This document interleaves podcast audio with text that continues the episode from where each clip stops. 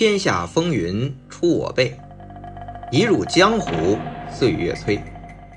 大家好，我是魏君子，一个被香港电影改变命运的七零后。欢迎大家来喜马拉雅收听我的《香港电影风云》。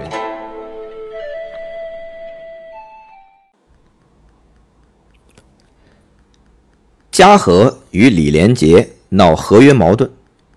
李连杰就在黄飞鸿《男儿当自强》的片场把戏服一脱，宣布罢拍，然后啊，就人间消失了。男主角没有了，这戏就没法接着拍了。导演徐克懵了，嘉禾的老板可火了，但事情啊还是要解决。这个时候，黄飞鸿第二集的监制吴思远出面。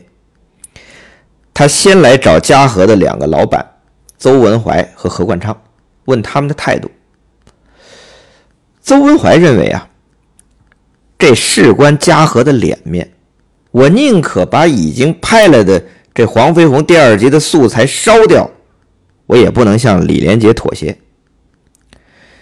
但吴思远这时候说了一句话：“邹老板，咱们争财不争气呀。”这话让邹文怀猛然醒悟，他想起当年他还在邵氏的时候，邵逸夫的哥哥邵仁美经常说这句话。后来，邹文怀离开邵氏，自己创业成立嘉禾，对邵氏造成了很大威胁。那这个时候，邵氏的叛将。大导演李汉祥去台湾创立国联影业，铩羽而归，他就跑回香港求见邵逸夫，想重归邵氏旗下。邵逸夫想起啊，这当年李汉祥带走我邵氏近一半的员工跑去台湾，这个可不是一般的仇恨啊！他一想就牙根痒痒，他琢磨着。我是给李汉祥吃个闭门羹啊，还是借机羞辱他一下呀？这个时候，三哥邵仁美说话了：“老六，咱们争财不争气呀。这个李汉祥是个人才，你如果不用，可就推给对手了。”邵逸夫猛然惊醒，这才将李汉祥重新收归旗下。这李汉祥。二进宫，重入邵氏，拍出了《大军阀》《金瓶双燕》《倾国倾城》等叫好叫座的佳片他和邵逸夫这事儿，算是传为佳话。邹文怀想起这段往事，又听吴思远讲了这句“争财不争气”，这下脑子啊清醒了许多。他就让吴思远出面斡旋此事。但他叮嘱吴思远：“你得小心点这李连杰敢这么干，背后一定有人。”吴思远领命出来，第一件事就得先找着这李连杰。但李连杰啊，已经消失了六天了，去哪儿找呢？吴思远有点犯愁，但是他突然想起啊，这李连杰在香港。关系最好的是袁奎，袁奎应该知道李连杰在哪儿。于是啊，这吴思远打电话给袁奎。按说，这袁奎和李连杰是好哥们儿啊，不能随便将李连杰的消息泄露给别人。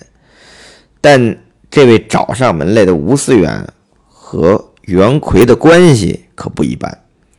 袁奎第一部做导演的戏《龙之忍者》，就是吴思远。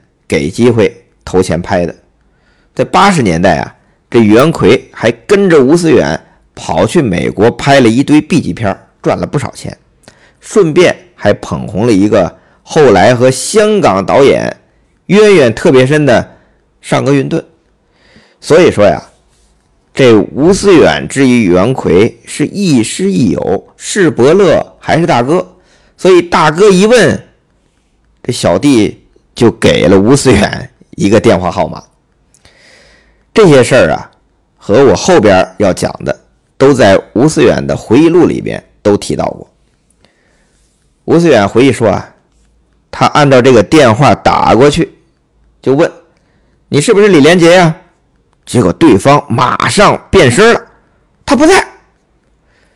吴思远说：“李连杰，你不要装了，就是你，你放心，我是来解决问题的。”李连杰一听啊，这没法装了，就说：“我的事儿啊，你找蔡子明解决吧。”还好啊，这吴思远和蔡子明不是第一次打交道。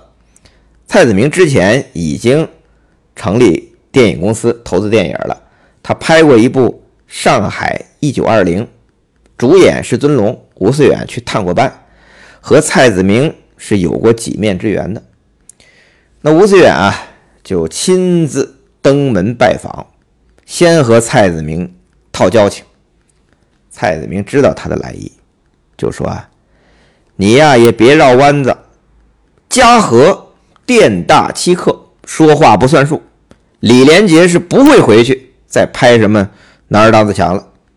我蔡子明现在是李连杰的经纪人，后面我已经替李连杰安排好他下一步拍什么了。”吴思远明白，和江湖中人讲述不能硬来，应该小以利害。他主要讲了三点：第一，这男儿当自强肯定比黄飞鸿第一集成绩更好，对李连杰的帮助会非常大，对你们自己拍下一步也会利好。为什么你不让李连杰乘胜追击，打牢这个基础呢？第二，如果按照合约，这李连杰罢拍呀，属于违约，嘉禾可以向法庭申请禁止令。这在香港啊，只要你理由充分并愿意付按金，就可以申请。如果这禁止令下来，李连杰和嘉禾的合约一天不解决，你后面拍的戏拍完也没办法上映。别说香港没法上映，这禁止令啊是国际的，你连国际版权你也卖不出去。如果真闹到那个地步，就是两败俱伤。第三，吴思远替嘉禾做主了，废掉嘉禾和李连杰的片约，就只留一部，并且增加片酬。嘉禾之前欠李连杰的五十万片酬，吴思远啊。自己掏钱先给李连杰表示诚意。不得不说呀，这吴思远很会办事儿。蔡子明做电影，包括帮李连杰，他不是来玩命的，他是来求财的。所以吴思远站在他的立场上帮蔡子明着想，这态度啊，也让这蔡老板很舒服。退一步海阔天空，就按吴思远的办吧。放李连杰接着拍戏，但是道上人办事，他也要给自己留面子。虽然李连杰回去拍戏，但不会给你那么多天拍了。如果之前说是二十天啊，现在最多给你十五天。这下吴思远也没办法了，只好啊和徐克商量。这李连杰啊是回来拍了，可是啊只给了很少的时间，你行吗？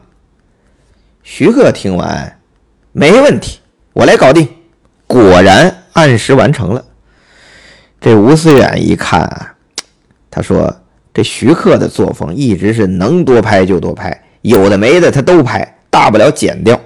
但这次啊，时间不够，那些本来可有可无的，干脆啊就不拍了，反而既省了工作日，又没超支，剪出来戏也好看。”这男儿当自强虽然经历风波，但总算是有惊无险的拍完了。拍完之后，徐克和吴思远就筹备《新龙门客栈》去了。我们前面也讲过，哎，这李连杰和蔡子明也宣布要拍《新龙门客栈》。这个双包案呢，再加上之前李连杰的这罢演风波，闹的是满城风雨。搞得徐克和吴思远心情很不好，这也让徐克和李连杰的关系也变得有点微妙。本来呀，徐克是特别欣赏李连杰，他一九八九年专门跑去美国去拍他呀，并且认定他是黄飞鸿的最佳人选。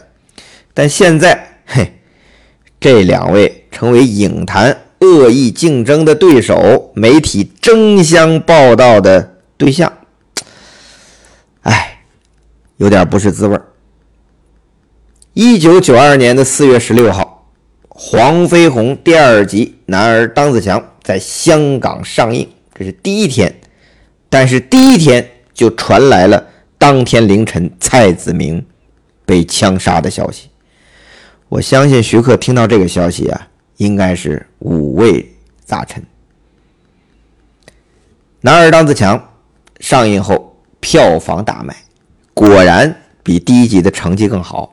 那嘉禾公司也趁热打铁，在《男儿当自强》下线的第二天，马上推出雪藏两年的，就是徐克去美国帮李连杰拍的那个时装动作片，还换了一名字，《九二黄飞鸿之龙行天下》。按说这打着黄飞鸿的招牌，又是徐克加李连杰，这票房这生意不会差呀。可惜，观众的眼睛是雪亮的，他们只认。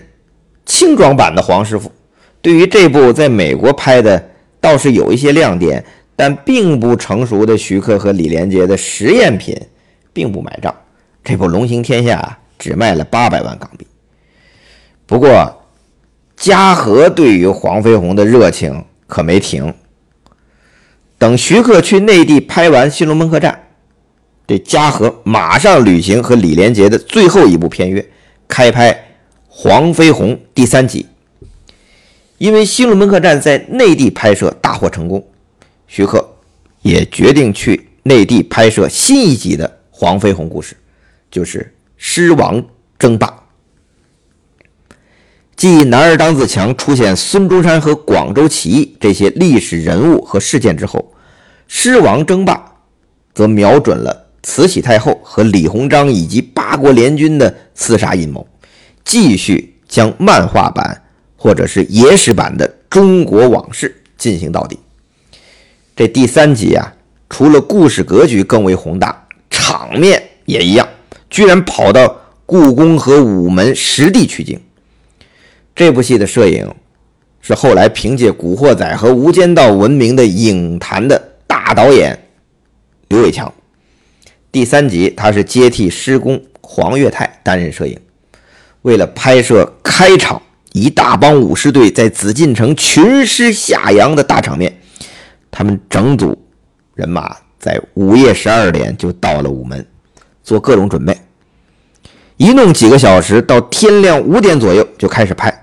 但拍摄的时间啊只有两个小时，因为到早上八点故宫啊就开门售票了，如果拍不完也要离开，等到下午四五点钟故宫闭门。他们再进来抢在太阳下山前拍，真是争分夺秒，非常紧张。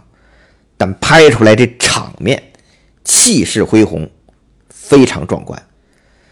这在狮王争霸之后啊，故宫和午门就应该再没开放给剧组拍摄了。狮王争霸这也算绝唱了。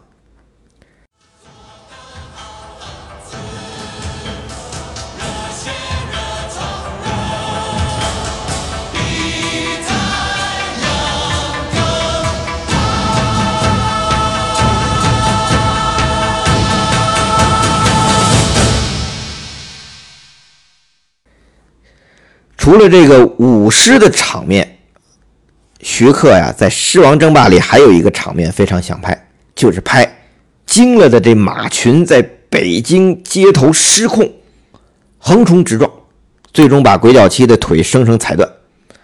当时啊没什么特效，干脆直接拍。刘伟强直接把摄影机器架在路中间，对着冲过来的马拍。这种情况多危险啊！刘伟强当时啊也是艺高人胆大，加上本片的动作指导袁斌善于拍这种大场面，总算有惊无险。这黄飞鸿啊，从第一集到第三集，他和十三姨的这恋情啊，也是逐步公之于众，这也是影片非常生动有趣的部分。那句经典的台词“爱老虎油”，现在我们影迷之间一提起啊，还会会心一笑。除此之外，第三集新加的两个人物也让观众印象深刻，一个是黄飞鸿的父亲黄七英，一个是黄飞鸿新收的徒弟鬼脚七。这黄七英是由梨园名家刘询饰演。我猜啊啊，仅仅是我猜，我觉得徐克打过关德兴的主意。如果是由老版黄飞鸿扮演李连杰版黄飞鸿的父亲。这多有趣儿啊，还有意义。但当时啊，这关德兴已经八十七岁高龄了，只能在同年黄百鸣的这贺岁片《大富之家》瞪瞪眼了。狮王争霸这种惊险的动作片太难为老人家了。不过呀，刘询饰演的这黄七英也是非常出色，将这位重传统但不守旧的一代宗师演绎的是非常的。风趣生动，《狮王争霸》对我来说算是第一部在电影院看的黄飞鸿。我之前啊都是在录像厅看这小屏幕，印象最深刻的是开场鬼脚七踢馆，刘询饰演的黄七英一招一式，动静之间皆有宗师气度，但是因为护狮头吃了鬼脚七一脚。那个时候，我们小孩都喜欢鬼脚七，因为他这出场太绝了。只见这鬼脚七歪着脖子，表情凶悍，双脚劲道十足，呼喝中倒钩上梁，运腿如飞。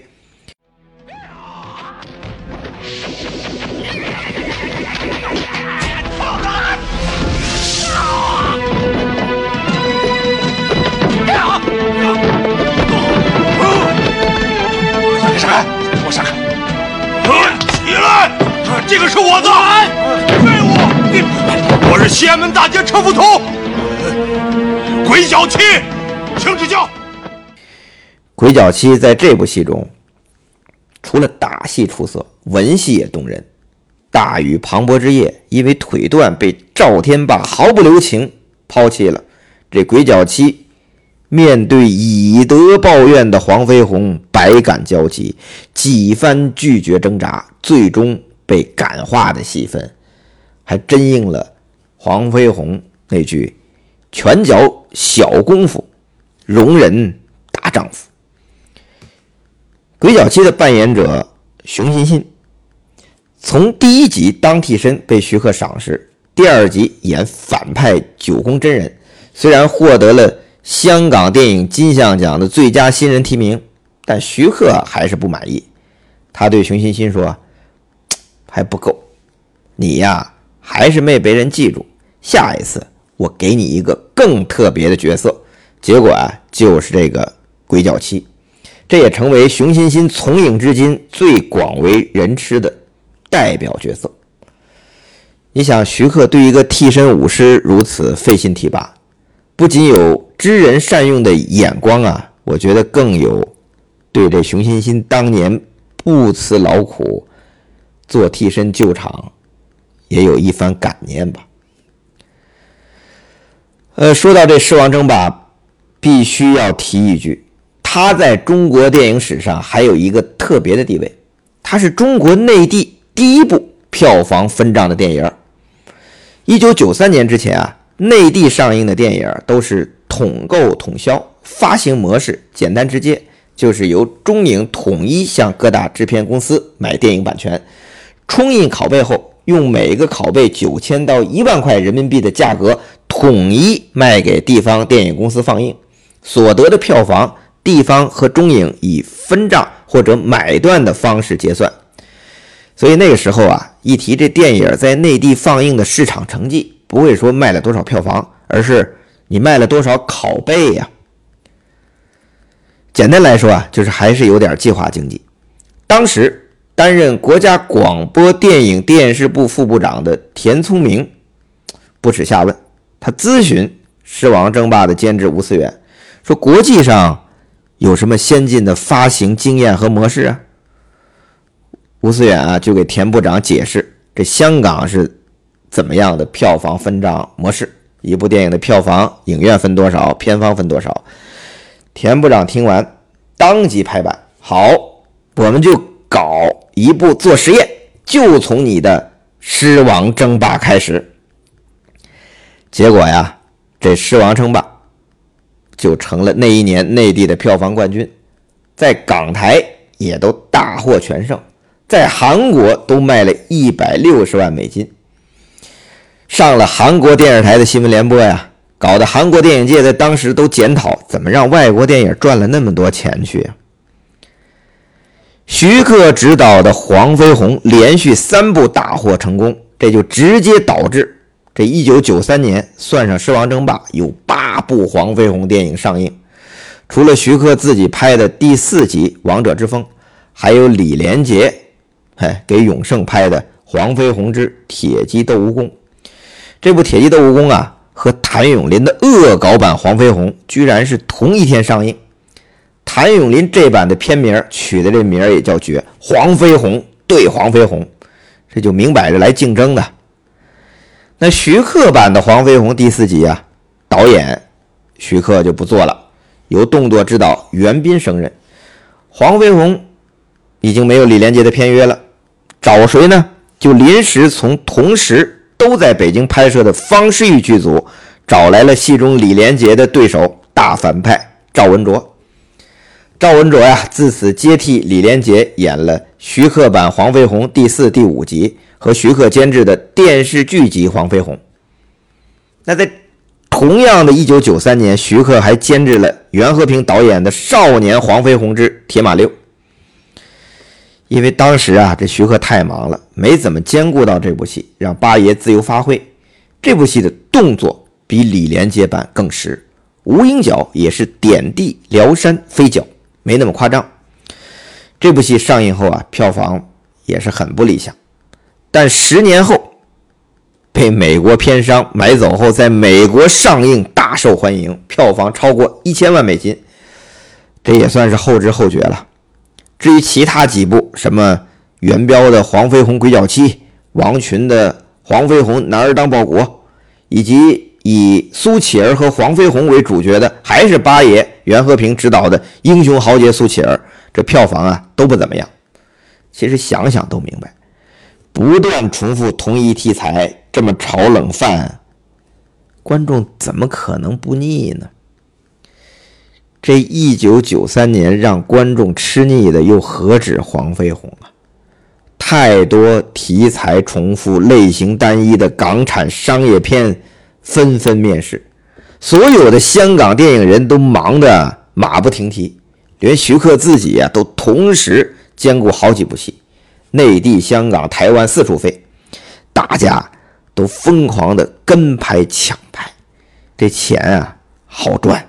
港片在中国内地、中国台湾、东南亚、韩国都能卖，甚至远销欧美。但是，疯狂跟风重复的结果，就是自掘坟墓。港片狂欢的背后，是温水煮青蛙，全方位的致命危机，正不知不觉的悄然。而至。